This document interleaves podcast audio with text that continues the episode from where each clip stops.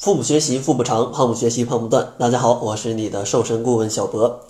这期节目呢，主要想跟大家来分享一些往期在我这里减肥成功的小伙伴的一些小感悟，也就是他们在减肥过程当中可能收获的一些最重要的心得吧。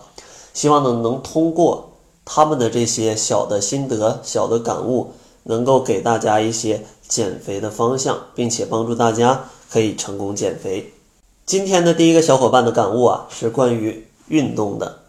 像他呢，在减肥之前根本是不爱运动的，一点都不愿意动。但是呢，在减肥的过程当中，由于强迫自己的运动，逐渐呢，坚持了三四周之后，就养成了一种每周都要去运动几次的习惯。其实这个就是一个非常好的一种生活的当中的运动的习惯。虽然说咱们完全靠运动去减肥是非常难的，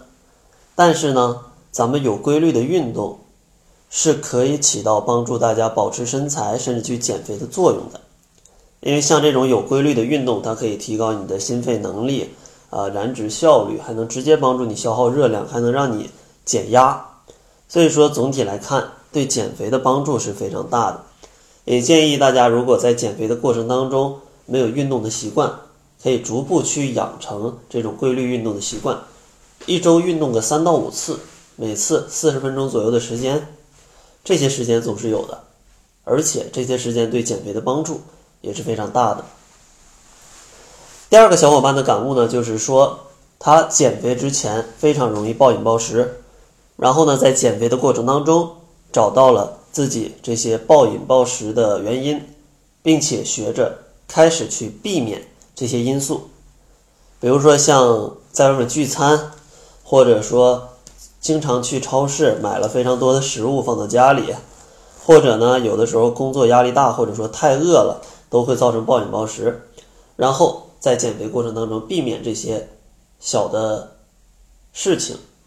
这样的话让他的减肥变得更加的顺利，也不会再吃的那么多了。其实，像有一些朋友有暴饮暴食的这种症状的，在减肥开始之前，一定要先把自己会在哪些情境下会发生暴饮暴食给列举出来。比如说，你可以呃回忆一下，你在暴饮暴食过程当中，通常是在什么时间暴食，什么地点暴食，然后暴食会吃什么东西，然后会吃多少，把这些问题都列出来。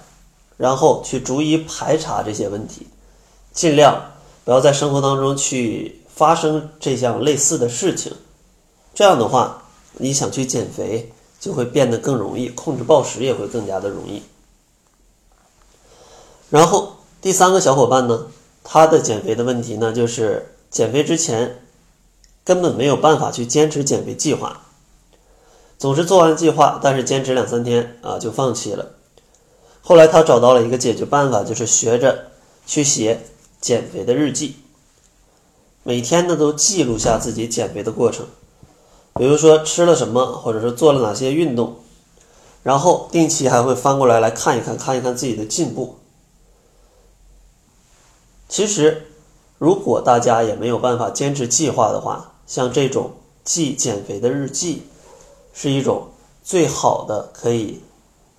督促你。或者说是激励你继续在减肥路上走下去的一种方法，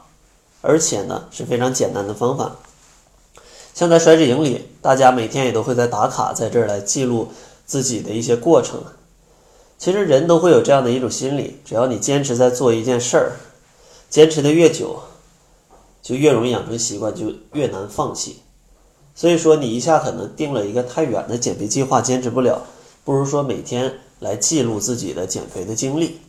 这样的话操作难度会更小。如果你坚持下来五天七天，你会发现，其实每天到这个点儿你都要想做这个事情。这样的话，坚持减肥就会变得更加的简单。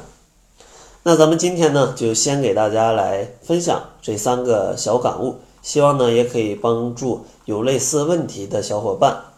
去解决这些问题，帮助大家轻松的减肥。在节目的最后呢，如果大家不知道该怎么样去系统的减肥，也可以关注公众号，搜索“小辉健康课堂”，辉是灰色的灰，然后呢，在后台回复“瘦身计划”，小博呢就会送给你一份非常详细的瘦身计划，